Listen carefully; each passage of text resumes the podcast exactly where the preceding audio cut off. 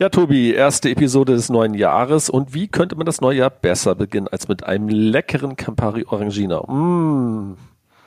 Ja, denn Campari O ist das eine, Campari Orangina ist das andere. Ich hätte es nicht besser sagen können.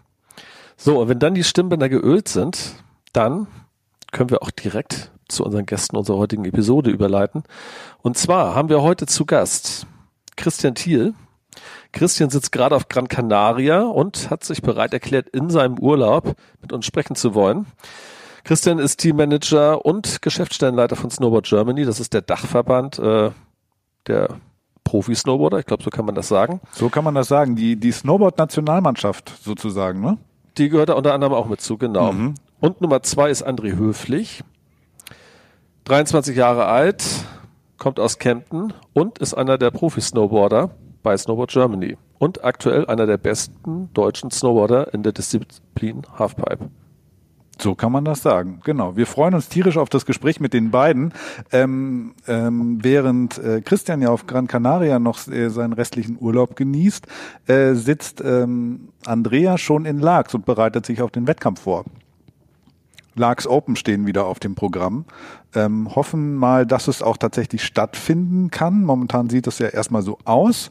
Und ähm, ja, von daher kann es natürlich so ein bisschen dazu noch den ein oder anderen Tonschwierigkeiten kommen, aber ich denke, das wird verkraftbar sein. Das denke ich auch. Und wir wollen ja heute in der Episode auch noch den Gewinner bzw. die Gewinnerin unseres äh, unserer zwei Tagesskipässe bekannt geben. Und zwar hatten wir in der Episode mit dem Stefan Gimpel ja danach gefragt, wie viele Pistenkilometer der Skizirkus Saalbach Hinterglemm Leogang Fieberbrunn hat. Und die richtige Antwort war 270 Pistenkilometer. Und um unsere Hörer längst erstmal bei der Stange zu halten, werden wir natürlich den Gewinner bzw. die Gewinnerin, wir wissen es ja noch nicht genau, erst dann bekannt geben, wenn wir die Fanfare hören.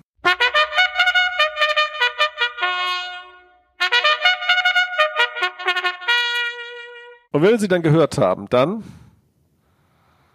dann darf sich jemand über zwei Tagesskipässe in einem der schönsten Skigebiete, wie wir meinen, freuen. Ähm, ja, und äh, dann würde ich sagen, erstmal ein kräftiges Oschneole für die erste Folge 2021. Ich freue mich. Yippie. Los geht's. Musik.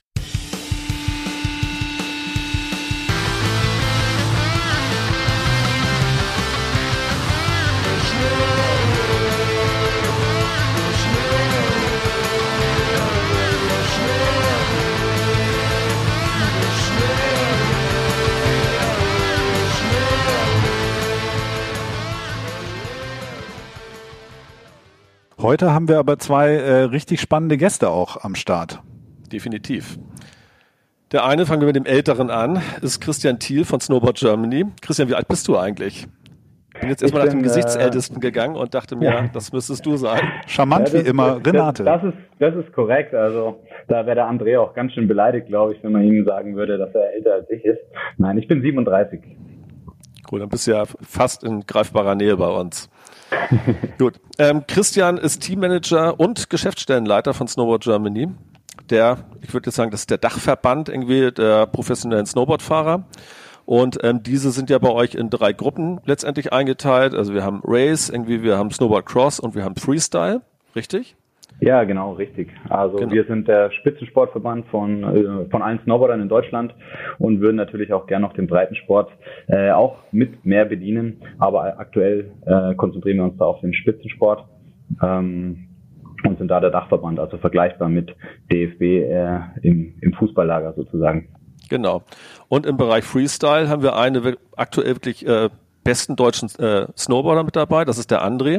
Und zwar André Höflig ist 23 Jahre alt, kommt aus Kempten und wohnt aktuell, habe ich gelesen, in Berchtesgaden. Und das glaube ich auch äh, die Niederlassung eurer Geschäftsstelle, richtig? Ja, nicht ganz richtig. Es ist einer unserer Trainings- und ähm, Stützpunkte, unser Bundesstützpunkte. Der Stützpunkt da haben wir das einen, das, was ich sagen genau, genau, einen in Berchtesgaden für unsere Freestyle-Athleten und, ähm, und unsere Race-Athleten und einen in Oberstdorf für unsere Snowboard-Crosser. Cool.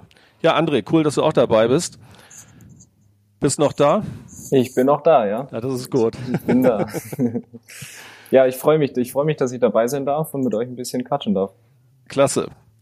Ähm, Christian, vielleicht magst du am Anfang erst einmal zu erzählen, irgendwie, wie eigentlich so dein Tagesablauf aussieht, wie du eigentlich irgendwie in diese Position oder in diesen Job gekommen bist, weil das ist ja auch interessant, weil das wird man ja wahrscheinlich auch nicht einfach so damit man so ein bisschen besseren Überblick bekommt, was ihr eigentlich genau macht und wie professionell ihr eigentlich aufgestellt seid, weil das hat mich also im Vorgespräch damals irgendwie ähm, schon überrascht, wie weit irgendwie dieser Sport mittlerweile entwickelt ist.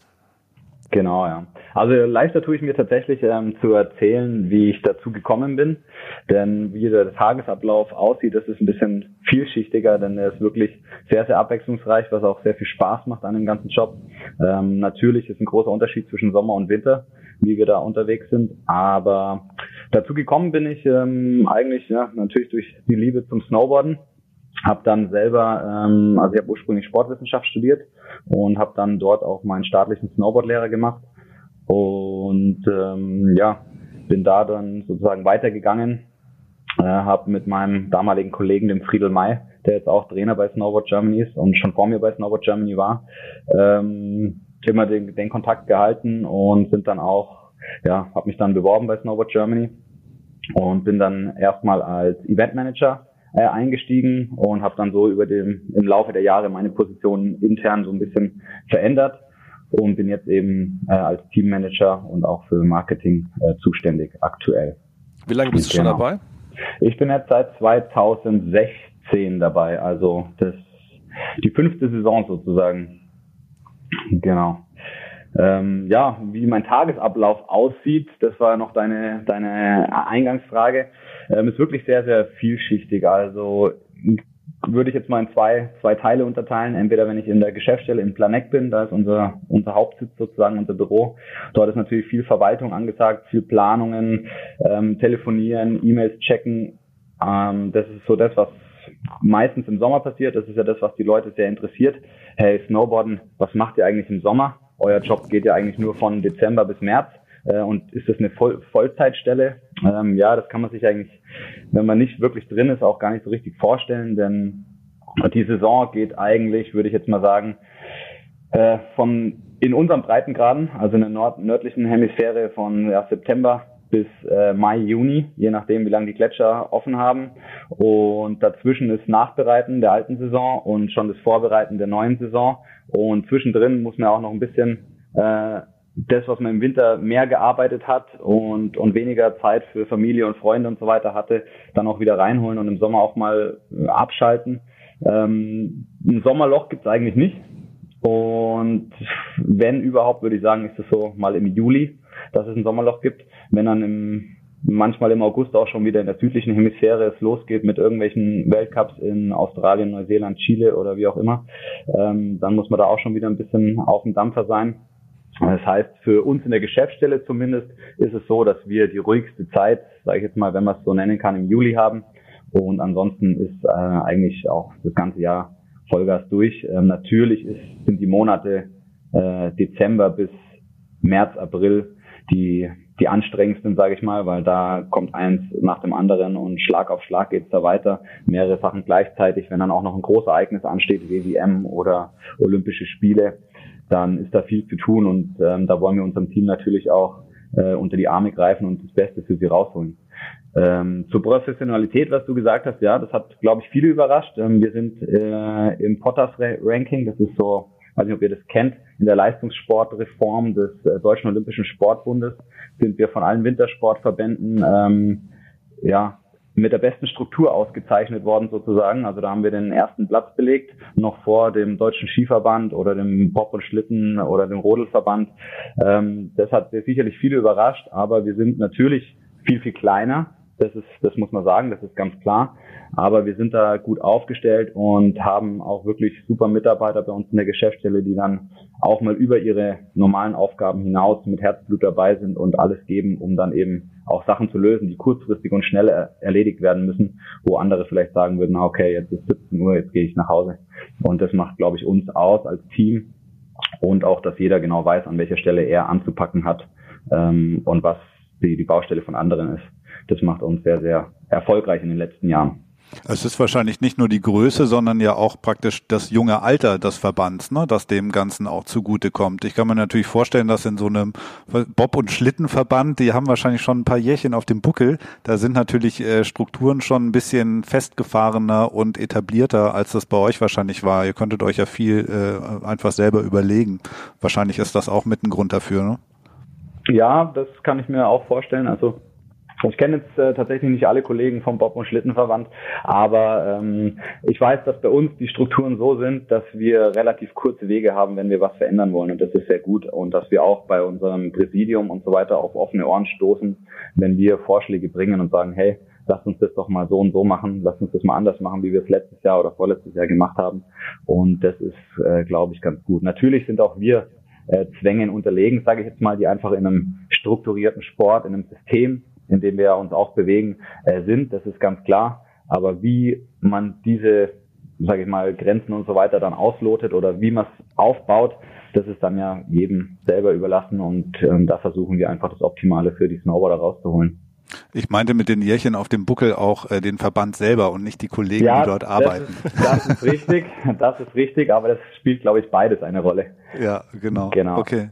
Vielleicht versteht man deine Rolle auch noch ein bisschen besser, wenn, wenn André vielleicht mal erzählt, was du sozusagen für ihn bist als Teammanager. Du bist der, der Manager, André ist Teil des Teams. Äh, ist er sozusagen, André, für dich dann Christian der, der erste Ansprechpartner, wenn es jetzt hier, du bist gerade in Lax, hast du erzählt, ähm, wenn es kein Internet gibt oder irgendwie die Koffer nicht ankommen oder keine Ahnung, andere Probleme. Vielleicht kannst du das mal ein bisschen beschreiben. Also wenn die, ähm, es gibt, es, also es sind ja viel, es arbeiten ja sehr viele Leute in so einem, in so einem Verband, jeder hat so seine eigene Aufgabe. Und jetzt hast du zum Beispiel schon zwei verschiedene Aufgaben von zwei verschiedenen Menschen äh, oder ähm, Positionen genannt. Wenn jetzt zum Beispiel, äh, wenn irgendwas mit der Unterkunft nicht stimmt, das ist, ähm, dann wäre das zum Beispiel, dann wende ich mich an meinen Trainer beziehungsweise an den Training, der, der uns äh, die Reise organisiert hat. Ähm, wenn jetzt äh, irgendwo die, die Koffer nicht ankommen, dann ist das, in, dann kümmere ich mich meistens schon selbst drum, aber mir wird natürlich auch geholfen, wenn ich äh, irgendwelche Probleme hätte und nicht weiterkomme, dann wende ich mich aber eher an, an äh, unsere Konstanze. Ähm, der Chris und ich ähm, haben jetzt so direkt nicht so viel, nicht so viel Kontakt, wenn es jetzt aber dazu kommt, dass es, ähm, dass wir, dass wir irgendein Event machen wollen, zum Beispiel, ähm, dann wäre er jetzt zum Beispiel auch die die Personen, die ich mich wenden würde. Wenn ich irgendwelche, wenn ich jetzt zum Beispiel Probleme hätte ähm, mit irgendwelchen Teamkollegen oder Trainern, wo, mit, wo ich jetzt nicht mit meinen Trainern drüber sprechen möchte oder kann, dann wäre jetzt auch der Chris als mein Teammanager derjenige, den ich, ähm, an, den, an den ich mich wenden würde. Zum Beispiel. Snowboard im Taxi vergessen. Solche Probleme auch. das ist bis jetzt noch nicht vorgekommen. Aber Wir hatten mal eine Band, bei der der Gitarrist seine Gitarre im Taxi vergessen hatte, also auch sowas kommt vor. Also insofern. okay. Gut, und ähm, ich hatte gesehen, dass ihr auch ein Internat bei euch irgendwie habt. Ähm, das ist korrekt, richtig? Ja, wir haben. Snowboard Internat. Genau. Warst ja. du auch Teil dieses Internats? Ich war, ich war dort zwei Jahre auf dem Internat. Ähm, ich bin da an zur neunten Klasse bin ich dort hingegangen, um dann da mein, meine mittlere Reife fertig zu machen oder es äh, oder auch ähm, das Abitur, je nachdem, wie ich mich dann entscheide. Ähm, letztendlich habe ich mich dann für die mittlere Reife entschieden, habe dann nach, nach zwei Jahren das Internat wieder verlassen. Ich habe dort zwei Jahre gewohnt und bin eben damals dorthin gegangen, damit ich den Sport und beziehungsweise meine, meine, ähm, mein Werdegang in, in dem Snowboarden mit der Schule bestmöglich vereinen kann, so dass ich äh, so viel Training wie möglich und auch die beste schulische Unterstützung wie möglich bekommen kann, weil es halt ein, man kann, es ist schwierig, jeden Tag wirklich von Montag bis Freitag in die Schule zu gehen und dann nur am Wochenende Snowboard fahren zu gehen, wenn man irgendwann mal ganz nach oben möchte. Und äh, da ist jede jede Minute, jede jede Stunde, jede Minute ist äh, Gold wert, die man nutzen kann, um einfach Snowboard fahren zu gehen oder auch für Snowboard fahren zu trainieren in äh, verschiedenen Bereichen. Und wenn man, wenn dann die, wenn man dann auch den Rücken, Rücken gestützt bekommt von der Schule, dann ist das, äh, ich weiß, ich kann den Wert davon gar nicht beschreiben. Ähm, die, dann kriegt, dann gibt's äh, Nachhilfe, wenn man zum Beispiel, wenn man ähm, mal, wenn man denn dann mal in der Schule sein kann, dann gibt's Nachhilfe, wenn andere Sportunterricht machen oder Pause machen oder nach der Schule, dann ist man immer noch in der Schule und büffelt und die Lehrer sind da und unterstützen einen, geben einem Hilfe. Und ähm, ja, das ist sehr, sehr viel wert und deswegen bin ich damals dorthin gegangen und es hat mir sehr viel gebracht. Cool. Wie sieht denn deine Vorbereitung eigentlich auf so einen Wettkampf oder auf so eine Saison aus bei dir? Also ich hatte gesehen, du hast ja so ein paar Videos auch bei dir auf der Webseite drauf, wie zum Beispiel ihr habt eine Trampolinhalle, wo ihr halt dann halt auch Tricks irgendwie äh, oder auch das Körpergefühl natürlich dann ja auch trainieren könnt, irgendwie so. Ähm, was machst du im Sommer, um dich auf die Wintersaison vorzubereiten? Sehr, ziemlich viele verschiedene Dinge tatsächlich. Ähm, also wir, was wir viel machen, sind so grundlegende Dinge wie, äh, wie Krafttraining, ähm, Weightlifting, ähm, Stab Stabi-Training natürlich. Äh, wir springen sehr viel, ich springe sehr viel Trampolin, ähm, Skateboard fahren ähm, ist ein Bestandteil des, des ganzen Trainings. Eigentlich alles, was mir Kraft, Ausdauer, Schnelligkeit und Körpergefühl verleiht. Und da sind eigentlich, dem sind eigentlich keine Grenzen gesetzt, was ich da machen kann. Die also die, wie gesagt, die Bestandteile sind Krafttraining, Ausdauer und, ähm, und, und Schnelligkeit. Und dazu kommt dann alles Mögliche wie Trampolinspringen, Skateboardfahren, Surfen, äh, Wakeboarden, alles Mögliche, was man halt so machen kann, um irgendwie ein besseres Körpergefühl und vor allem auch ein besseres Brettgefühl zu bekommen. Ja. Ähm, wie viele Wettbewerbe hast du so im Jahr, die du fährst? Normalerweise sind es so vier bis fünf Weltcups im Jahr. Die sind dann, die sind da. Dann gibt's noch ähm, die X Games und die US Open letzten Winter durfte ich zum ersten Mal bei den X Games und bei den US Open starten. Ähm, die finden jetzt, äh, die US Open finden diesen Winter zumindest für mich, äh, für mich also gar nicht statt, weil die ja abgesagt worden sind. Ähm, aber dann nebenbei gibt's dann auch noch Europacups, wenn ich dann mal die Zeit dazu finde, neben den ganzen äh, großen Wettkämpfen, dann äh, fahre ich auch mal ein oder zwei Europacups noch mit und natürlich die, Deu die deutsche Meisterschaft im Kütai. Und dann ist die Saison eigentlich schon relativ vollgepackt. Das sind dann auch ein paar Termine, die da so zusammenkommen. Ist man dann froh, wenn es vorbei ist, oder äh, äh, wie geht man durch so eine Saison durch? Das jetzt ist, du stehst ja jetzt nicht vor deiner ersten Saison, ähm, äh, aber das äh, ist das dann oft auch eine Schinderei, also jetzt sowas wie Krafttraining und so weiter. Das macht ja wahrscheinlich nicht immer Spaß, ne? Wenn man dann lieber ein bisschen skaten kann, um Gleichgewicht zu trainieren, ist natürlich ein bisschen geiler. Ähm, denkt man sich dann nicht häufig so, oh, kann ich nicht einfach auf der Couch äh, liegen bleiben oder so? Das denke ich mir, denke ich mir oft. es ist, es ist, es ist teilweise eine Schinderei, wenn es wenn es äh, Trainings sind, die man jetzt nicht so gerne macht, da ist ja jeder anders. Der eine macht lieber Krafttraining, der andere geht lieber skaten ähm, oder macht andere Dinge. Ähm, bei mir ist es zum Beispiel vor allem das Ausdauertraining ganz schlimm. Ich kann es absolut nicht abhaben.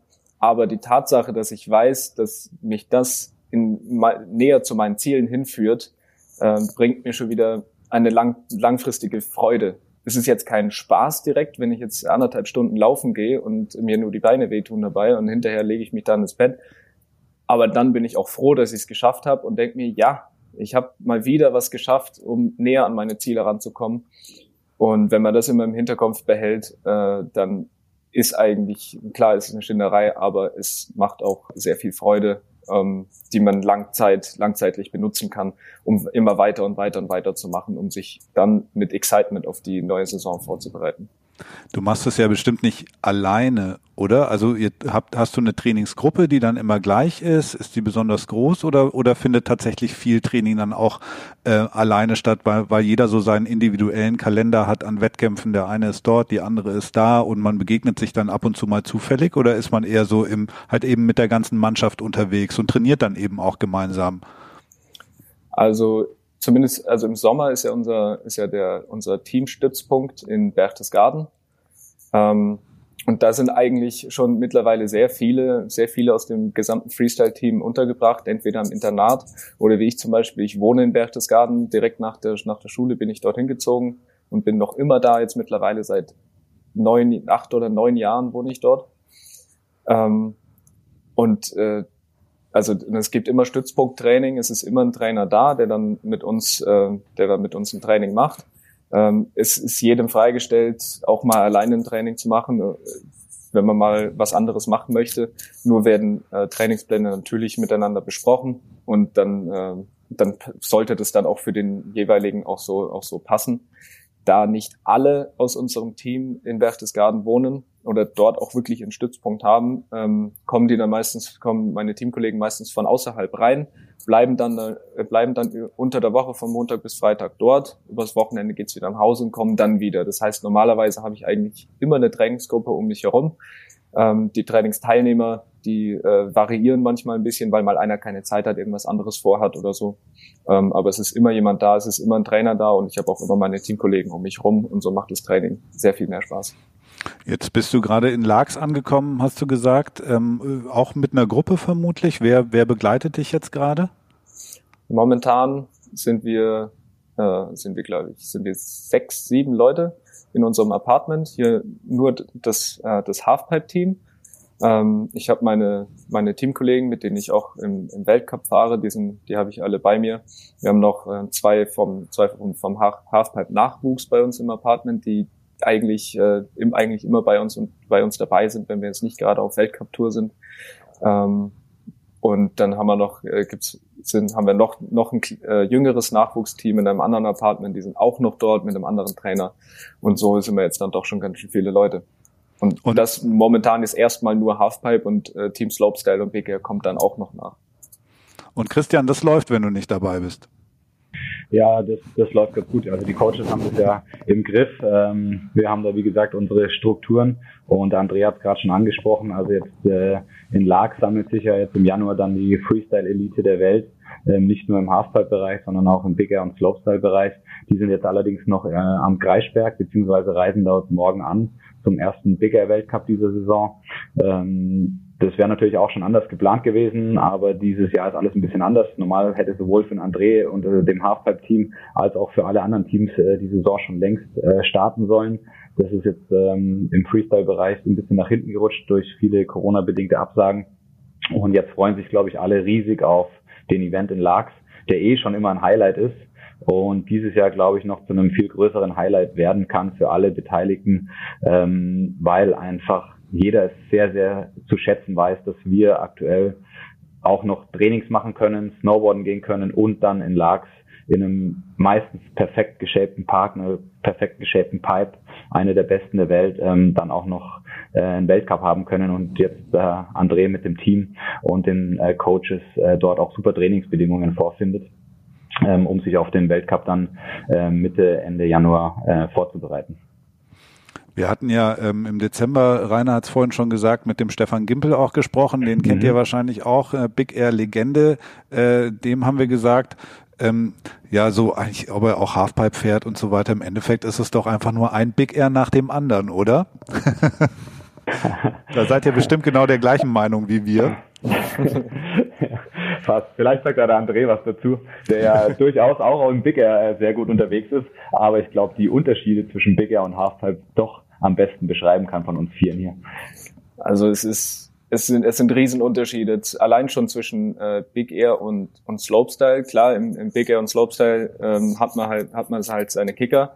Ähm, die sehen ja relativ gleich aus, sind aber definitiv anders zu fahren. Und beim Big Air ist es äh, ist halt die Schwierigkeit, dass man einfach so unfassbar schnell ist, weil weil es so große so große Kicker sind. Ähm, dann hat man meistens mega die heftige Kompression, die Kante ist schwieriger zu steuern. Ähm, und dann landest und, und da haust du dann wirklich deine allerbesten Tricks raus und teilweise sind es Tricks, die hast du einfach noch nicht richtig drin, weil jetzt muss es halt sein, jetzt muss dieser Trick da sein. Beim Slopestyle ähm, fährt man dann wieder einen ganzen Run und muss sich dann eher noch auf, auf Langzeit äh, noch länger konzentrieren, als wir in der Halfpipe jetzt zum Beispiel, weil so ein Run dauert dann anderthalb Minuten ähm, circa ähm, mit vielen verschiedenen Elementen natürlich mit den äh, mit Rails und Kicker, dann wieder Rails und dann hast du noch mal hier eine, eine Quarterpipe oder sowas noch mit drin.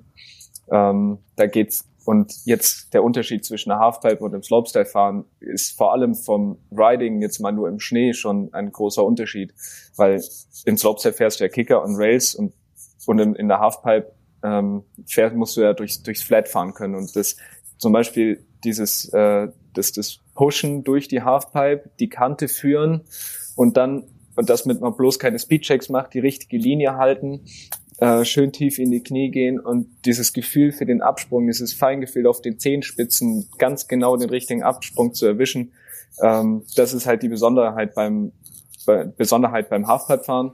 Und beim Slopestyle ist es dann, sind es wieder ganz andere Techniken wie ähm, äh, wie verlagere ich jetzt mein Gewicht äh, richtig auf dem auf, auf dem Rail, so dass ich dann auch von dem richtigen Fuß wieder wegspringen kann, um dann auch die Dreh, äh, den den Spin vom Rail runter einzuleiten. Ähm, wie fahre ich den richtigen äh, den richtigen Setup Turn auf dem auf dem Kicker an, so dass ich dann auch wieder gerade rauskomme, trotzdem, dass ich jetzt da ein Triple schmeiß über den über den Kicker, obwohl ich dann danach schon wieder über einen drüber muss. Äh, fünf Sekunden später. Und ich, vergleichen kann man eigentlich keine der drei Disziplinen wirklich miteinander. Und jeder einzelne hat da so ihre ganz ihre, ihre Besonderheit, die es ähm, für sie auf ihre eigene Art und Weise sehr schwierig macht. Ja, und der Winkel ist es vor allem, glaube ich, ja auch, ne? Also der, der stärkste Unterschied. Winkel? Ja der, äh, der, der Absprungwinkel. Ja. Die Transition ja. meinst du auch, genau. Ja, das macht, also das macht auf jeden Fall auch nochmal einen großen Unterschied. Ähm, vor allem, also in der Halfpipe muss man sich halt auch erstmal erstmal daran gewöhnen. Es braucht eine ganze Zeit, bis man das äh, das raus hat, dass man ja eigentlich, dass man halt nicht so, sondern wirklich vor, äh, horizontal, äh, vertikal nach oben äh, nach oben fährt.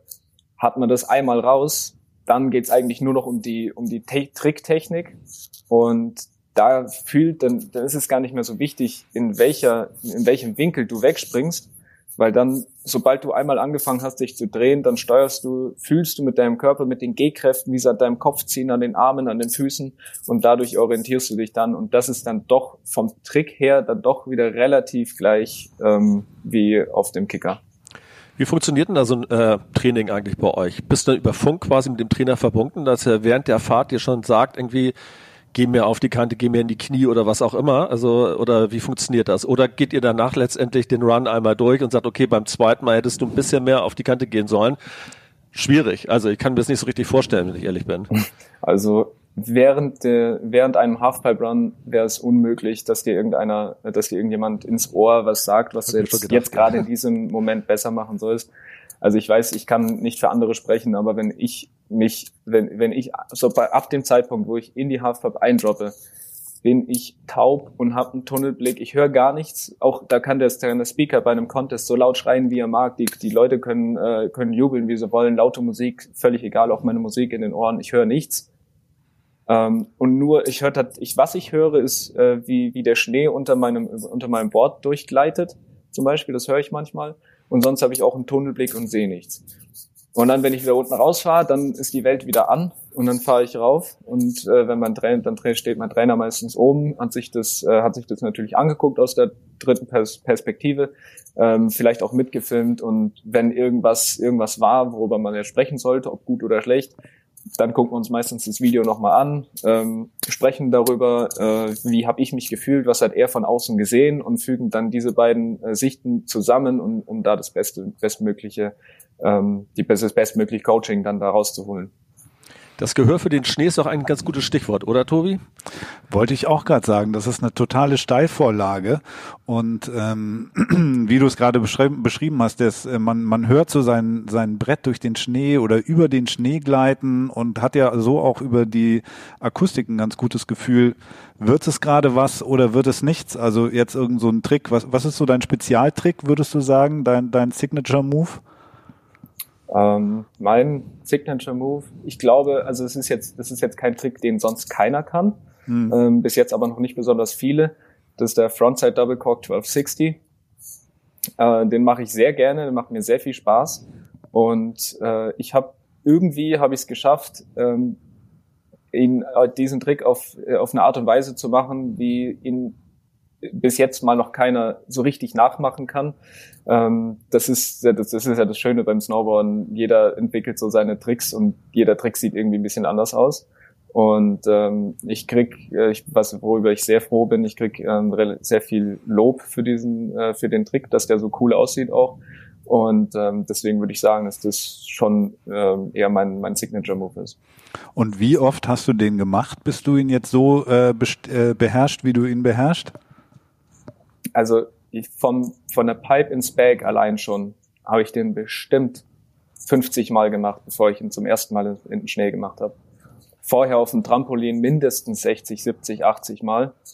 Ähm, und dann eben wirklich von Schnee auf Schnee ähm, oder besser gesagt von Eis auf Eis manchmal. Ähm, habe ich ihn jetzt wahrscheinlich, glaube ich, so ungefähr 20, 25 Mal gemacht. Wie haben die das früher gemacht, als es keine Backjumps gab? Da war nichts mit ins Luftkissen springen, du hast dann wahrscheinlich zehnmal die Knochen gebrochen. Und dann, ob ihr denn wisst, was ja. mit Bag meint. Ja. Naja, der Backjumper, das genau, Luftkissen. das Luftkissen halt, genau. Ja, genau. Also ja, früher gab's, als es diese Luftkisten noch nicht gab, ähm, da hat man, da war man bestimmt auch vorsichtiger, welchen Trick man jetzt als, als nächstes äh, versucht zu lernen. Der, der Christian nicht aufgefangen. genau. Ja, auf dem, auf dem Trampol, auf dem Trampolin geht es. Also Tram Trampolinspringer und ihre Trainer, die, die fangen sich gegenseitig auf aus drei, vier Metern Höhe, die Profis. Ähm, bei Triples, Quad Troubles, sonst was, äh, steht der Trainer da und kann die tatsächlich so auffangen, falls irgendwas schief läuft, dass denen nichts passiert. Okay. Wie die das jetzt ganz genau machen, weiß ich nicht. Aber ich habe mal, ich habe mal die, den, den Anfang, die Anfänge von dieser Technik habe ich mal gelernt ähm, beim Trampolin-Basisschein, den ich mal gemacht habe für unsere Trampolinhalle, dass ich da auch rein theoretisch alleine rein darf oder andere mitnehmen darf. Ähm, da haben wir es mal gelernt mit einem Backflip oder einem Frontflip oder sowas. Macht, leuchtet schon irgendwie ein, aber wie man das aus vier Metern Höhe bei einem, bei einem Triple Flip mit drei Schrauben noch macht, keine Ahnung. ich weiß nicht, wie sie es machen. Aber ja. zu dem, zu dem Bag, ja. Aber ich, also ich bin, ich bin davon überzeugt, dass die, dass die Backjumps, die Airbags ein, äh, sehr viel dafür verantwortlich sind, dass die, dass im Slopestyle Big Air wie auch in der Halfpipe das, äh, das Trickniveau so unfassbar hoch gestiegen ist in den letzten, äh, in den letzten zehn Jahren. Ähm, und vorher hat man, ich könnte mir nicht vorstellen, solche Tricks, wie ich, wie ich sie jetzt bis jetzt äh, mittlerweile mache, dass ich die jemals gemacht hätte, ohne dass ich vorher hätte in den Bag springen können. Ja. Unser Eins äh, tut sich ja schon schwer, wenn man sowas sieht, was du auch gerade genannt hast, den Backside Double Cork 1260. Frontside. Frontside Double Cork. Ja, okay, genau. Ja. Äh, genau, also auch wenn man ihn sieht, ist er schwer zu erkennen, glaube ich, zumindest für so Amateure wie mich, äh, dass man sich, waren das jetzt irgendwie zwei oder drei oder dreieinhalb oder vier Umdrehungen. Ähm, aber ähm, du bist ja der Pro und wir haben uns ein, klein, ein kleines Spiel ausgedacht. Ähm, und zwar ähm, ist Podcast ja jetzt nicht das visuelle Medium. Man kann also nicht gucken und mitzählen, sondern man hört und wir werden dir jetzt gleich mal das Geräusch von einem Sprung ähm, ähm, vorspielen. Oh.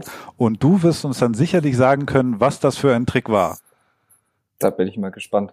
Ich auch. Challenge, ähm, und ich traue trau dir, ich trau dir alles zu. Oh, da war er schon. Äh, das ging ein bisschen schnell. Achtung, äh, wir machen das nochmal. Ähm, kurze Ruhe bitte, damit André sich konzentrieren kann.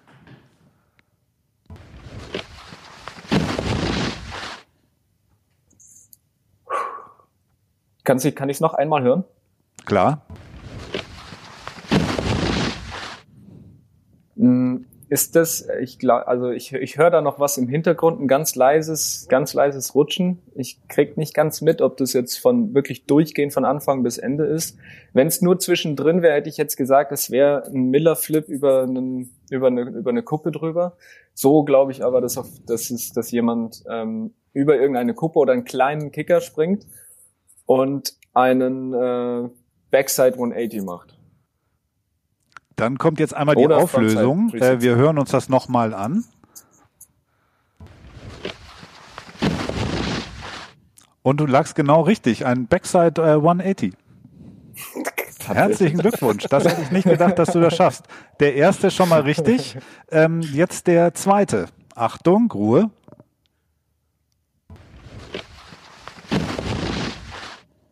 Nochmal bitte.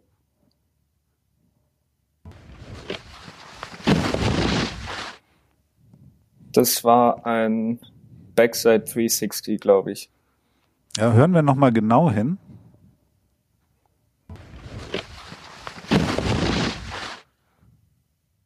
Oder ein, oder ein 540. War auf jeden Fall Backside weil der Takeoff ziemlich clean war. Ich habe keinen Rutschen gehört. Es war auf jeden Fall Backside entweder 360 oder 540. Da staunt auch der Christian.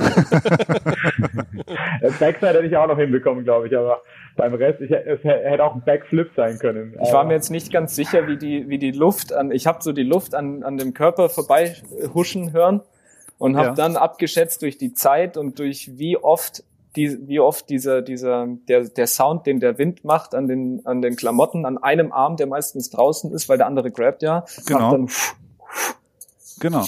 War ich mir jetzt nicht ganz sicher, ob es jetzt ein 360 oder ein 540 war. Ja, es war ein 360. Backside. Backside natürlich. Das hört man ja eindeutig.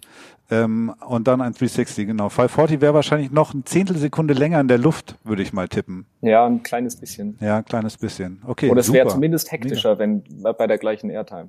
Ja. Und was meinst du, hatte der Rider eine Mütze oder einen Helm an? natürlich ein Und Helm. die Farbe hätten wir gerne noch gewusst. Sehr gut, natürlich. Richtige Antwort. Natürlich ein Helm. Welches Wachs, welches Wachs hatte er, André? Ähm, weiß ich jetzt. Das kann ich nicht raushören. Das wäre auch ein bisschen zu schwer.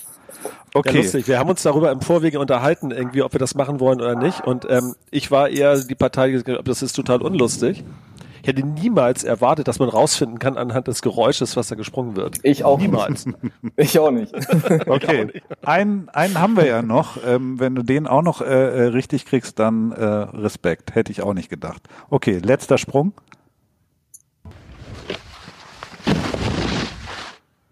Nochmal bitte. Backflip. Sowas von eindeutig.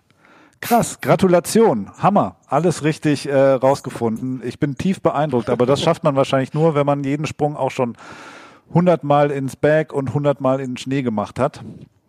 Ja, Wahnsinn. glaube ich, glaube ich auch, weil ich, ich höre es ja, ich höre es ja bei mir selber, wenn ich die, wenn ich die Tricks mache, wie sich das anhört, ähm, zusammen mit dem Gefühl, was ich, was ich erkenne, kann ich das dann irgendwie offensichtlich irgendwie verbinden, so dass ich dann auch ähm, rau tatsächlich raushören kann, was das für ein Trick ist. Ich hätte wirklich nicht gedacht, dass das funktioniert. Vielleicht hätte man meinen 450 noch mit dazu nehmen sollen, weißt du, mit dem dumpfen Aufprall danach. Ja, oder noch, noch ein Rail-Trick oder sowas. Genau, die, die splitternden Knochen äh, hätte man auch bei Rainer dann noch gehört. André, also Respekt für diese Leistung. Ich weiß gar nicht, ob du, äh, du bist ja so jung, ob du Wetten das noch kennst, aber der Wettkönig wäre dir sicher gewesen. Äh, Wetten, das kenne ich noch sehr gut. Das habe ich mir als Kind sehr gerne angeguckt. Und also ich habe, ich glaube, ähm, ich habe, ich habe so gut wie keinen Samstagabend verpasst ohne Wetten das. Ähm, äh, mit kein Samstagabend mit Wetten das Mhm. verpasst. So ist richtig. Äh, aber ja, äh, ähm, damit glaube ich hätte man hätte man was reißen können bei Wetten das. Ähm, zumindest zumindest ein, ein Applaus. Äh, nur selber wäre ich darauf wahrscheinlich nie gekommen. Den Applaus Den gibt's von Applaus, uns. den kannst du haben. Dankeschön. Oh, die Oh, das, Fanfare. das war das Signal. Wow. We have a winner. Fortuna hat entschieden und Gewinner unserer zwei Tagesskipässe für den Skizirkus Saalbach hinter Glemm Leogang Fieberbrunn ist, Achtung, Trommelwirbel, Brrrt, Frank aus München. Herzlichen Glückwunsch. Herzlichen Glückwunsch, Frank aus München. Sag mal, Rainer, wie viel Pistenkilometer waren es jetzt nochmal? 270, mein lieber Tobias. 270. Alles klar. Okay. Und auch wenn man diese 200 Pistenkilometer derzeit wahrscheinlich nicht so easy abfahren kann, aufgrund der Corona-Beschränkungen, denke ich, dass es demnächst dann äh, hoffentlich zeitnah wieder aufs Brett geht und dann wirst du sicher sich sehr viel Spaß haben, Frank. Lass uns doch nochmal kurz äh, zurückkommen, äh, weil, weil du, wir waren bei Big Air und Halfpipe und Slopestyle irgendwie stehen geblieben.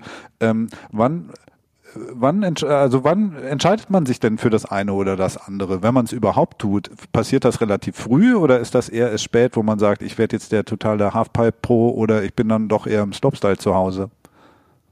Also früher war es ja so, früher, sage ich so, vor zehn Jahren oder vor 10, 15 Jahren war es noch so, dass man auch wirklich wirklich alles machen konnte, wenn man sich richtig reingehängt hat ähm, und bei allem äh, relativ gut dabei sein konnte. Ähm, es gab ja bei der TTR damals gab es auch noch eine com combined, äh, eine kombinierte Wertung aus Slopestyle und Halfpipe und Big Air war glaube ich auch noch dabei.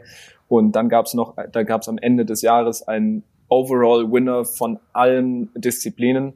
Ähm, das war natürlich ein Riesending, wenn wer derjenige, der das gewonnen hat, der der war natürlich der King irgendwann ist dann, wie ich vorhin schon auch schon angesprochen habe, durch die durch die Bags teilweise auch ähm, ist das äh, das Tricklevel so gestiegen und vor allem auch die Professionalität aller Fahrer. Ähm, alle hängen sich, haben sich so mächtig reingehängt. Dann hat der erste mal angefangen, der, hat der erste irgendwann mal angefangen, sich auf eine Sache zu konzentrieren, weil der meinte, ja, okay, ich alle Disziplinen schaffe ich nicht ganz. Ähm, ich mach, konzentriere mich auf eine Sache oder auf Slopestyle Big Air oder Halfpipe ähm, und räume dann halt da richtig ab. Das hat dann für denjenigen wahrscheinlich funktioniert. Ich weiß, ich weiß nicht, wer das war. Ähm, das ist ja auch Hände, äh, Hände und Ei. Keine Ahnung, wer hat da jetzt angefangen. Ähm, und so ging das dann halt weiter. Und dann kam dann kam einer nach dem anderen nach. Und mittlerweile ist es halt so, dass man irgendwann muss man sich entscheiden, äh, wenn man irgendwo wirklich, wirklich gut sein möchte, dann sollte man ähm, sich irgendwann mal entscheiden, außer man ist ein absolutes Ausnahmetalent. Talent. Sean White und Peter Piroinen waren so ziemlich die letzten, die äh, wirklich noch alles machen konnten.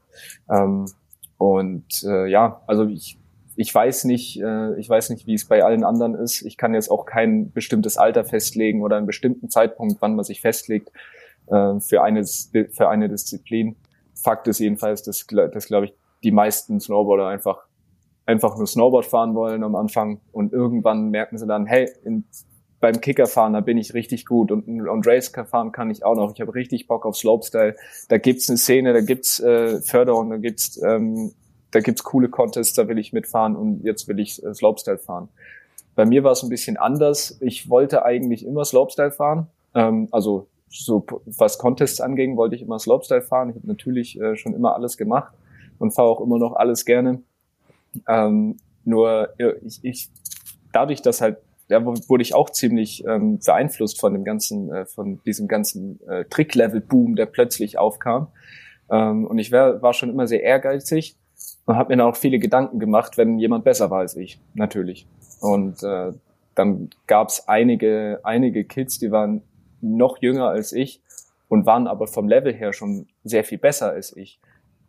Dabei haben die dann halt mit drei Jahren schon das Snowboarden angefangen und ich erst mit neun. Das habe ich damals aber nicht wirklich gesehen, habe mir angefangen, Stress zu machen. Hey, ich will doch, ah, ich will, ich will ganz nach vorne und ähm, ich, aber jetzt sind dann schon Jüngere, die sind schon besser als ich und was man sich halt dann, dann habe ich mir dann angefangen, Stress zu machen und irgendwann ähm, und ich bin da aus dieser Spirale nicht mehr raus, rausgekommen.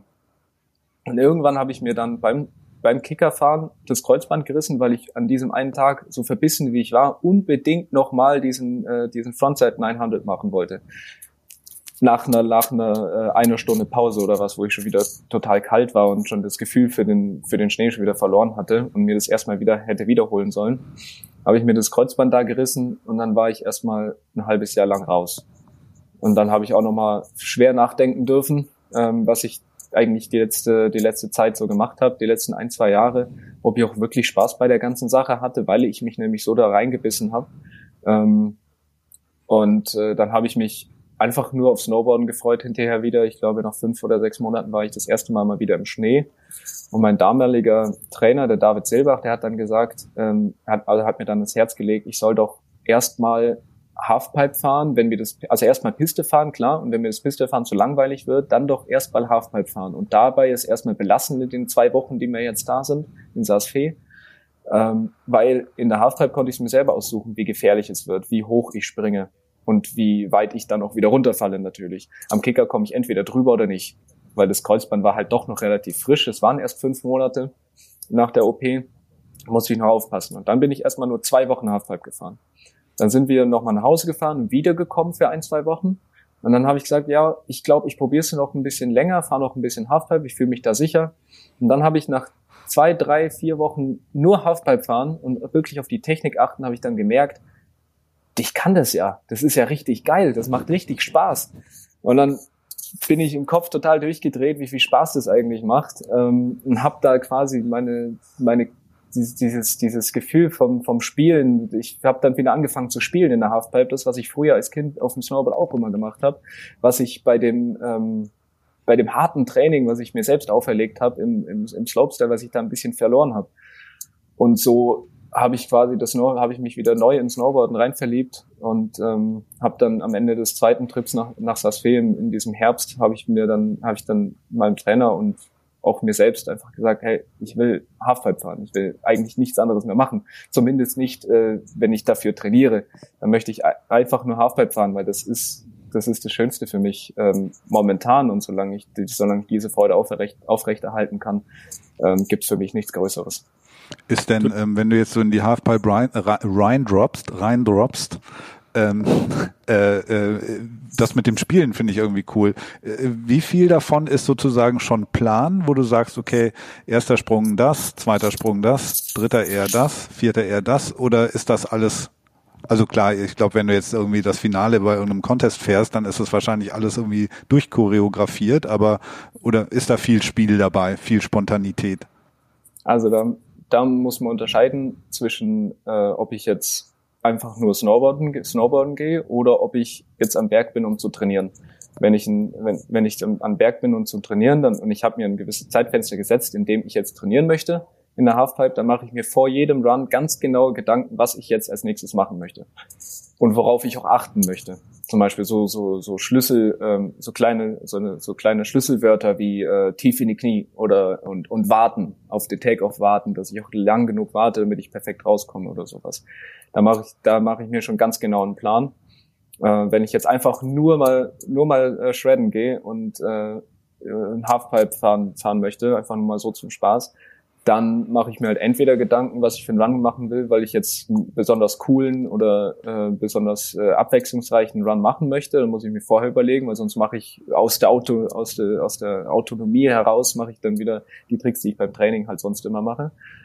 Oder ich droppe halt einfach mal ein, mach mal hier ein R, mal da ein R und dann irgendwann zwischendrin fällt mir auch, ach, es wäre ja mal cool, einen alley zu machen und vielleicht mache ich noch einen Backside Fünfer hinterher oder sowas. Das passiert dann schon, dass es einfach mal so dahin geht und ich mal während dem Run noch kreativ werde. Aber also wie bei uns quasi, Tobi.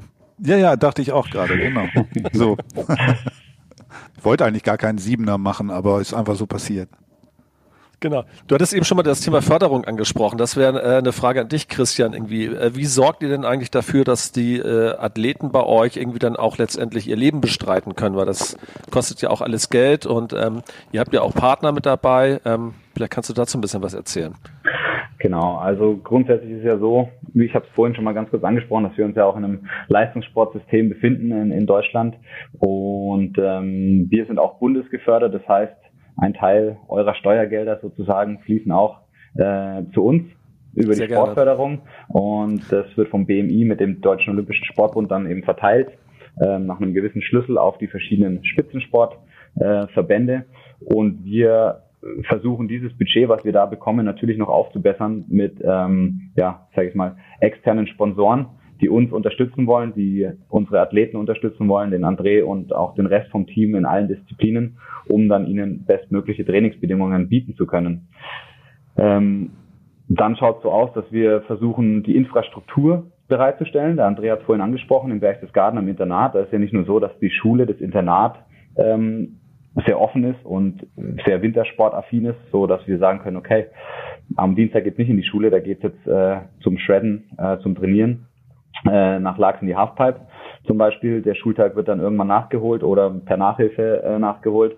Das ist schon sehr, sehr viel wert. Aber auch ähm, die Trampolinhalle, von der die ganze Zeit die Rede ist, die ist direkt am Internat. Also das ist wirklich auf dem Campus des Internats ist eine Trampolinhalle, seit diesem Sommer auch ein Skatepark mit Halfpipe, mit großer Halfpipe, dass wir auch unsere Halfpipe-Rider da mehr unterstützen. Es gibt eine Mini-Ramp im Keller ähm, und das hat sich einfach über die Jahre so entwickelt. Das ist natürlich nicht alles auf dem äh, Knopfdruck von jetzt auf gleich passiert, sondern sowas braucht einfach eine gewisse Zeit, um zu entstehen.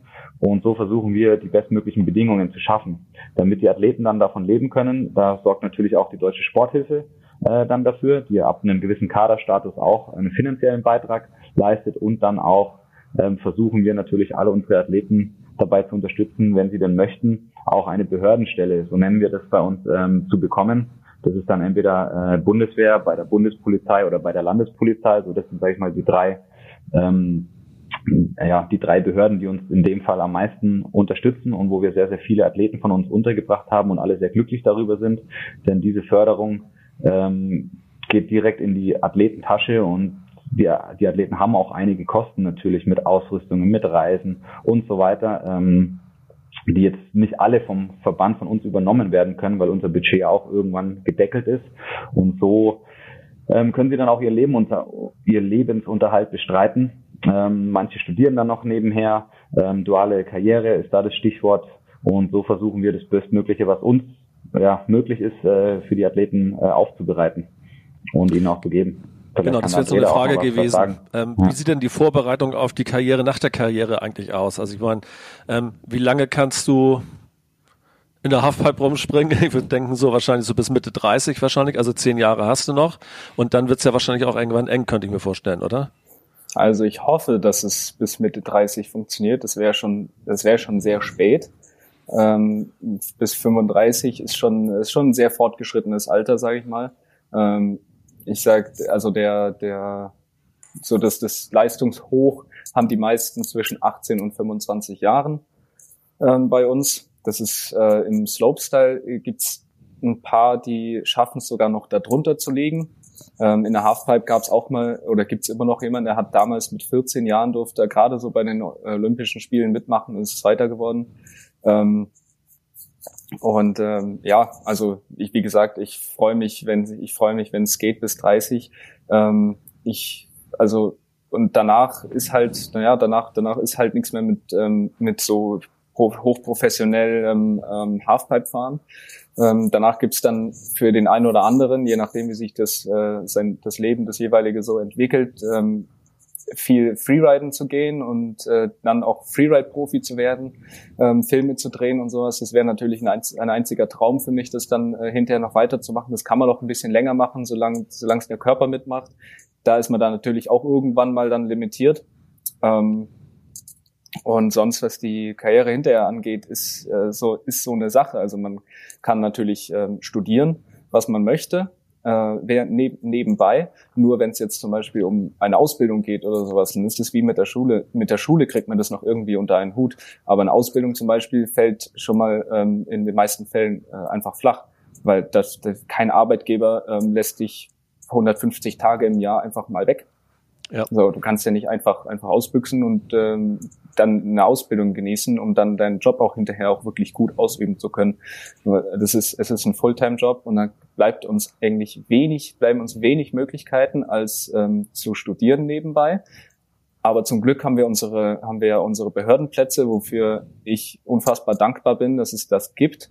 Ähm, wir haben ja die, die, die, man könnte, wir können da zu, zur Polizei oder auch zur Bundeswehr, zumindest beim im, äh, im Freestyle jetzt. Den Zoll gibt's auch noch, der unterstützt auch noch. Und bei diesen Behörden werden wir ausgebildet als äh, ausgebildet, zumindest grundausgebildet zum ähm, zum Soldaten jetzt. Ich habe einige militärische Ausbildungen genossen, ähm, nebenbei in dem Zug auch sportliche Ausbildungen bei der bei der Bundeswehr die mich dann auf ein Leben, äh, auf ein potenzielles Leben als Trainer auch etwas vorbereiten, so dass ich dann zumindest mal mit Dienstgrad nach meiner sportlichen Karriere dort einsteigen könnte und dann dort eine Karriere verfolgen, genauso wie auch bei der Polizei. Also ein bisschen anders. Die Polizisten werden als vollwertige Polizisten ausgebildet und könnten dann nach der, nach ihrer sportlichen Karriere auch weiterhin Polizist bleiben haben ihren Dienstgrad und äh, auch erstmal ein gesichertes Einkommen. Und das ist schon mal, das ist eine ganz, ganz große, große Hilfe. Da brauchen wir uns dann keinen Stress machen, ähm, also keinen zu großen Stress machen, was mir jetzt, ähm, äh, weil wenn wir dann nicht mehr Snowboard fahren, dann verdienen wir kein Geld mehr und dann stehen wir ja. einfach da. So und so haben wir haben wir eine Grundabsicherung. Das ist schon mal sehr gut. Und nebenbei kann man wie gesagt sich noch äh, weiterbilden mit ähm, Studio, Studien und äh, so weiteres. Ja, ich glaube, du kannst letztendlich auch nur Leistung bringen, wenn der Kopf frei ist. Ne? wenn du jetzt die ganze Zeit Gedanken Eben. darüber machst, wie sieht mein Leben eigentlich nach der Karriere aus, irgendwie so, das belastet einen da ja auch. Also ich glaube auch, dass das extrem wichtig ist. Jetzt sind wir ja schon weit in der Zukunft, ne? Ähm, aber ähm, du hast ja bestimmt auch noch ähm, kurzfristige Ziele oder kurzfristigere Ziele, als irgendwie jetzt äh, darüber nachzudenken, was, was dann nach der Karriere passiert. Hast du dir jetzt auch speziell für diesen anstehenden Winter ganz konkret was vorgenommen? Für diesen Winter ist, war es etwas schwierig, ähm, ganz, ganz bestimmte Ziele zu stecken, weil es ja von Anfang an unsicher war, ob die Saison so stattfindet, wie wir uns das alles vorgestellt haben. Ähm, ich hatte mir letztes, Ende letzter Saison natürlich schon Ziele gesteckt, auf die ich dann über den Sommer hinweg schon, äh, schon hinarbeiten konnte. Ähm, ich, wollte ich, ich wollte gerne meinen, äh, meinen Vierjahresplan weiter verfolgen und dann, ähm, den ich letztes Jahr zum Teil schon wo ich letztes Jahr zum Teil schon in der Zukunft sozusagen von diesem Plan gelebt habe und diese, diese Top 5 Marke geknackt habe, ähm, dreimal. Ähm, die wollte ich dann einfach weiter verfolgen, um in meinem Hinterkopf nicht den Stress zu haben, oh, jetzt muss ich unbedingt äh, aufs Podium fahren zum Beispiel. Was meinst du mit, äh, was meinst du mit Top 5, also äh, unter die Top, also unter die besten fünf bei den Weltcups zu kommen? Genau, bei, mhm. bei, den, bei den Weltcups. ähm, weil ich auch noch nicht wusste, dass ich jetzt zum Beispiel bei den X-Games eingeladen werde oder bei den US Open. Und bei den Weltcups wollte ich eben unter die Top 5 fahren. Das war so mein, ähm, wäre jetzt für diese Saison auch weiterhin mein großes Ziel gewesen, um mich auch vor allem in meiner, Konsta in meiner Konstanz weiterzubilden, ähm, dass ich die, diese, diese ausgebildete Konstanz dann auch mit in die Olympiasaison mitnehmen kann. Ähm, so, äh, jetzt haben wir halt Jetzt, jetzt haben wir nur erstmal nur einen Weltcup, der auf jeden Fall stattfinden soll. Das ist der hier in Larks Open und dann hoffen wir mal, dass die WM noch stattfindet dieses Jahr. Und da wollte ich wie bei den äh, wie bei den Weltcups auch gerne ähm, unter den Top 5 landen. Das waren so meine größten Ziele und das allergrößte Ziel dabei ist natürlich die Freude und den Spaß immer mit dann mitzunehmen und weiter weiter auszu, äh, auszubilden. Olympiasaison hast du jetzt ja gesagt, ist dann 2022 ist dann Olympia, oder? 2022. 2022, ja. ne? Weil äh, man muss sich ja über die Weltcups ja eigentlich qualifizieren. Also wenn ich das richtig äh, in Erinnerung habe, wie das so funktioniert, musst du ja eine gewisse Punktzahl sammeln in so einer Saison und wenn du die erreichst, dann hast du dich praktisch für Olympia qualifiziert. So bestimmt, also vielleicht ein bisschen komplizierter, als ich es jetzt gerade gesagt habe, aber so ungefähr. Wenn jetzt da nichts stattfindet, wie läuft denn das dann? Also wird es vorausgesetzt, Olympia findet statt, aber es gibt irgendwie keine Weltcups davor das ist, das ist schwierig. Ähm, das übersteigt auch, also da, da kann ich jetzt, könnte ich jetzt nicht, äh, nicht darüber entscheiden oder auch wir, wir Fahrer, glaube ich, wenig. Ich gehe davon aus, in, im Falle dessen, dass dann äh, die FIS wahrscheinlich darauf zurückgreifen könnte, ähm, auf die vorherigen Saisons, die schon stattgefunden haben und dann das als äh, Qualifikation nehmen und äh, vielleicht auch äh, und dann äh, aber auch den Verbänden vielleicht auch überlassen könnten, wen sie jetzt schicken wollen, ähm, weil in den letzten zwei Jahren ist ja dann viel passiert im, im, im internen Fahrerfeld. Ähm, das könnte ich mir vorstellen, aber ich glaube, da kann der Chris vielleicht auch eher noch was dazu sagen. Ja, also es ist ähm, es ist tatsächlich eine, eine äh, ja, wie sagt man, ongoing discussion äh, wie das dann laufen soll. Das ist jetzt keiner zu 100 Prozent darauf vorbereitet, ähm, wie es mit der Qualifikation für die Olympischen Spiele da aussieht. Ähm, ich sage jetzt mal so, die, die Weltverbände, in dem Fall die FIS und das IOC, werden sich dort mit Sicherheit was überlegen und wir müssen schauen, dass das Ganze dann auch fair ist und ansonsten unsere Hand heben und äh, einschreiten und sagen, halt stopp, so geht's nicht, das ist für die Athleten nicht fair. Und da ist es auch schön, dass wir im Snowboarderlager, und da spreche ich jetzt, glaube ich, nicht nur für Snowboard Germany, sondern weltweit, dass da jeder eben auch guckt, dass es für alle fair ist. Das ist ein großer Unterschied zu anderen Sportarten, wo jeder versucht, sage ich mal, den Vorteil zu anderen Nationen ähm, zu bekommen, dass da schon alle darauf gucken, hey, das, das passt so aber nicht, da, da müssen wir jetzt irgendwie die Hand heben und schauen, dass es anders wird. Ähm, ja, ich hoffe, dass wie der Andreas schon angesprochen hat, die WM stattfinden kann. Also sie wird sicherlich nicht in China stattfinden, wie es ursprünglich geplant war. So, so viel ist schon sicher. Ähm, jetzt ist sie für Calgary ähm, höchstwahrscheinlich angesetzt. Sie haben natürlich auch die besten Voraussetzungen, weil sie schon mehrmals Olympia-Austragungsort waren.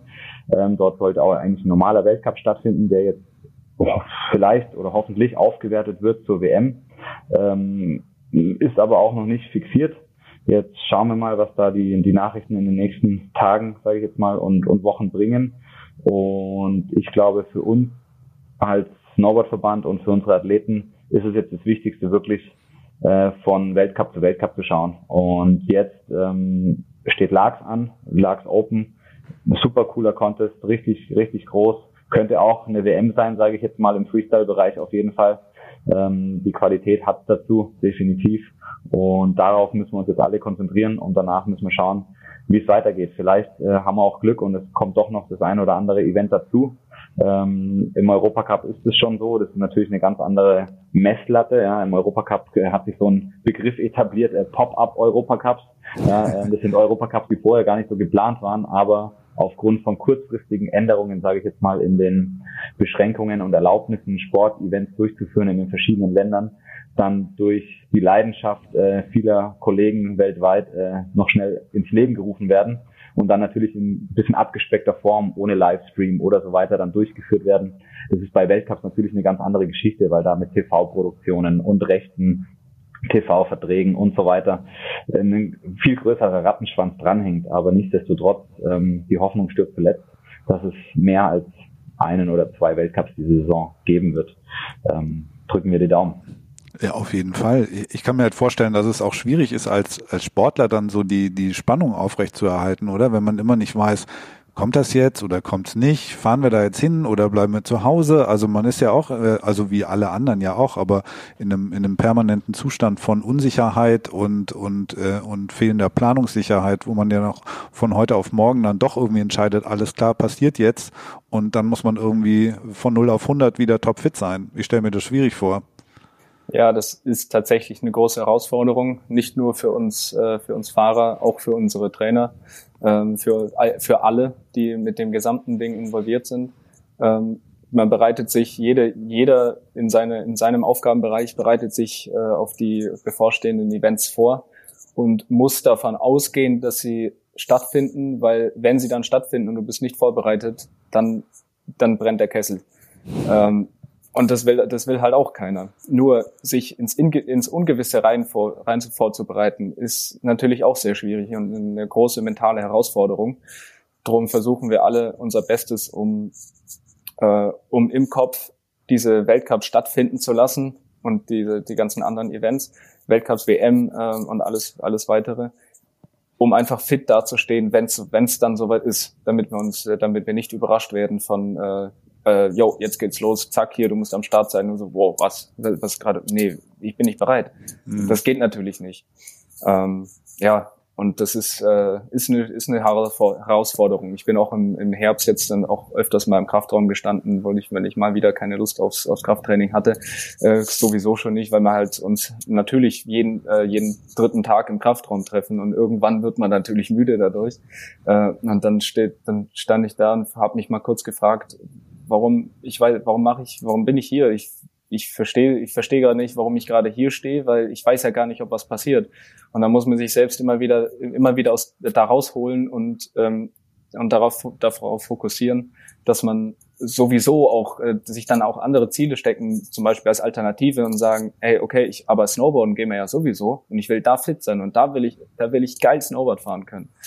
Ähm, und wenn ich da nicht fit bin, dann geht es halt nicht so gut, wie, wie wenn ich topfit wäre zum Beispiel. Und das ist dann auch eine, ist eine kleine Hilfe.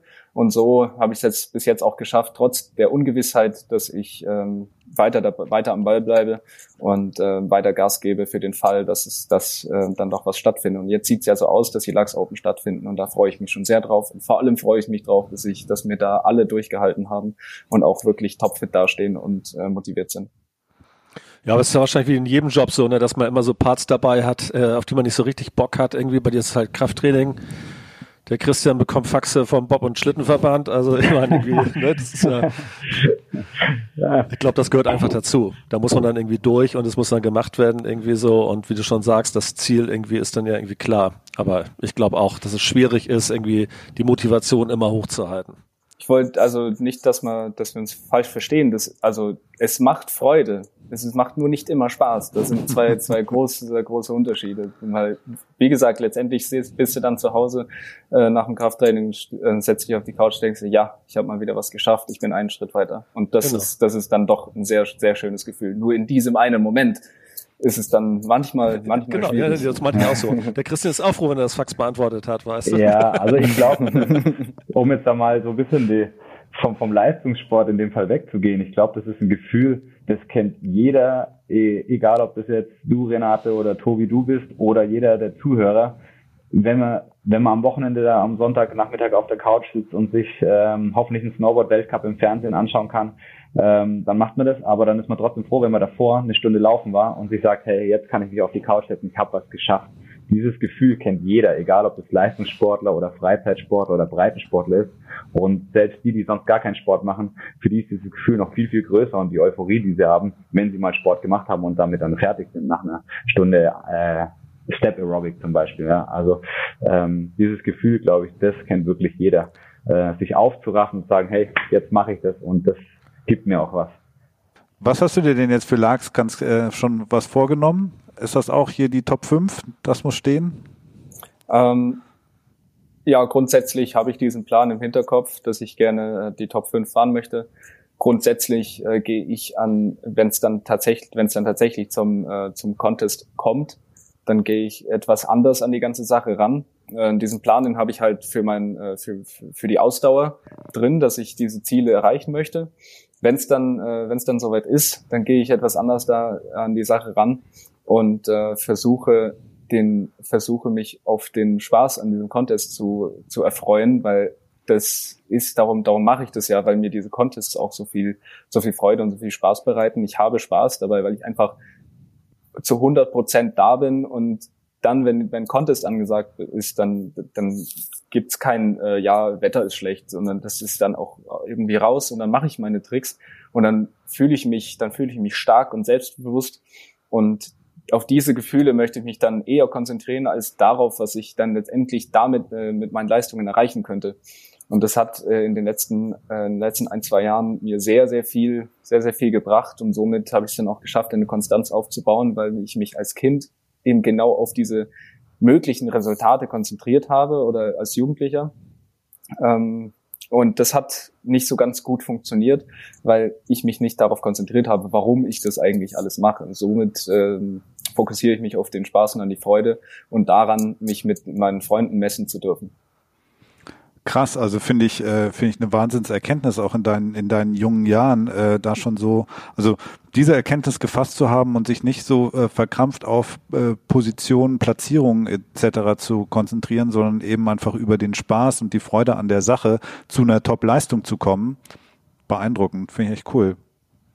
Wir drücken dir auf jeden Fall alle Daumen, die wir haben für die bevorstehenden Wettkämpfe ähm, und hoffen, dass du da auch vor allem verletzungsfrei und gesund ähm, durch die ganze Saison kommst. Dankeschön. Bleibt denn so für den Spaß genug Zeit bei so bei, bei deinem Leben? Also man hört ja dann auch immer wieder, dass man hier Schweini äh, im, im englischen Garten mit seinen Kumpels dann irgendwie beim Kicken gesehen hat. Äh, kannst du auch noch mit deinen Kumpels zum zum Borden gehen? Und die Cousine im Batzuber. auf, ja, auf jeden Fall. Das war ja klar, ist, dass das wieder kommt. Das, das ist auch noch möglich. Ähm, wenn ich mich, äh, wenn, wenn ich darauf Lust habe, dann äh, und wir haben und ich habe einen Trainingstag geplant, dann mache ich mein Training. Vor allem, vor allem hier in Laax ist es ist das gut möglich, weil wir innerhalb von zwei Stunden etliche Runs bekommen, weil wir ohne ohne Ende ohne Ende Umlauf haben, weil der Lift direkt neben der Pipe ist, ein einziger Pipe-Lift. Und dann ähm, habe ich mein habe ich mein Training äh, schon schon fertig gemacht, das ich geplant hatte.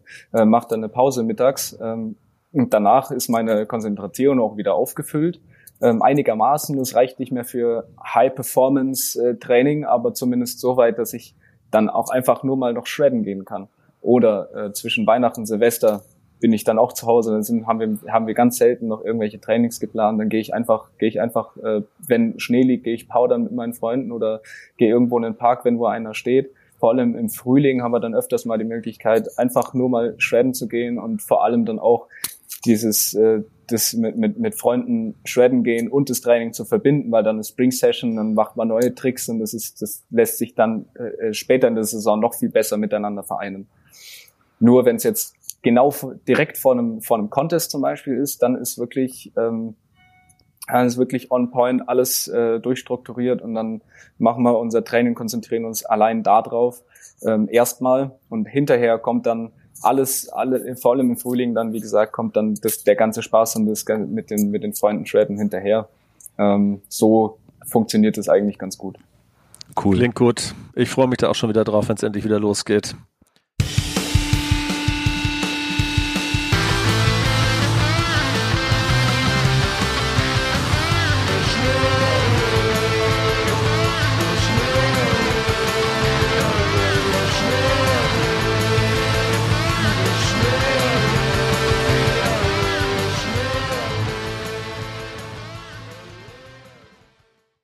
Aber Renate, hast du das mitbekommen? Der André hat etwas geschafft, was, was wir noch nicht erreicht haben. Er hat einiges geschafft, was wir noch nicht erreicht haben, ja. Der, äh, er hat einen Lift, der nur für ihn läuft. Immer neben der Pipe, immer wieder hoch. Da ja, beißen schon, wir uns ja noch die Zähne 200, aus. 300 andere Leute, die den Lift benutzen. habt, ihr, habt ihr das in Bispingen bei euch in der Skihalle noch nicht geschafft für euch? Oh, Bisping ist ein ganz heikles Thema. Das zündet mich so richtig null an irgendwie, aber ich wollte demnächst mal mit meinen Töchtern dahin fahren dass die mal so ein bisschen das Gefühl für Schnee kriegen. Ich habe jetzt gerade mhm. so zwei Girly Snowboards bestellt. Da sind die jetzt ganz heiß drauf und wenn das Ding jetzt aufmacht, irgendwie, dann fahren wir da sicherlich mal hin. Aber ich habe schon Bock, demnächst dann irgendwie mit äh, Tobi auch mal wieder richtig auf dem Brett zu stehen. Also ich scharre mit den Hufen. Und Lark steht bei mir auch noch ganz weit oben auf der Liste. Bin gerade ziemlich angezündet. Da gucken wir uns das mal an, dann kannst du uns mal ein paar Tricks verraten. Sehr gerne. Dann liegen wir dann noch mit gebrochenen Knochen Gerne. im Krankenhaus. Du kriegst so einen, so einen Sumo-Anzug an, weißt du, aus diesen Fernsehshows und damit kannst du dann da so durchfahren. Michelin-Männchen meinst du? Ja, genau. Wenn du hinfällst, macht nichts. Euch vielen Dank, dass ihr dabei gewesen seid. Das war total interessant. Ähm, dir, André, drücken wir die Daumen, Dankeschön. dass es erfolgreich wird für dich die Saison. Ja. Und äh, Christian, auch dir vielen Dank, dass du dir in deinem Urlaub Zeit genommen hast. Ja, sehr und gerne. dann äh, würde ich mich sehr freuen, wenn wir uns irgendwann mal persönlich treffen und vielleicht mal ein Bierchen zusammen trinken. Ja, sehr gerne. Also Und- wenn, wenn wir unsere Heimweltcups wieder äh, normal durchführen können, sage ich mal. Ähm, leider haben wir keinen Heimweltcup Halfpipe in, in Deutschland, aber dann kommt doch mal äh, vorbei und äh, sagt vorher Bescheid und dann wird sich das schon ausgehen. Unbedingt. Das machen wir auf jeden Fall. Auch von meiner Seite nochmal vielen Dank euch beiden. Das hat echt eine Menge Spaß gemacht. Und ähm, ja, toi toi toi, alles Gute, bleibt gesund, passt auf euch auf und ähm, viel Erfolg. Euch, dir, André, und natürlich allen anderen äh, Riders und Riderinnen bei Snowboard Germany. Gebe ich so weiter. Vielen Dank. Danke Euch euch. auch. Bis bald. Bis dann. Ciao. Bis dann. Danke. Ciao.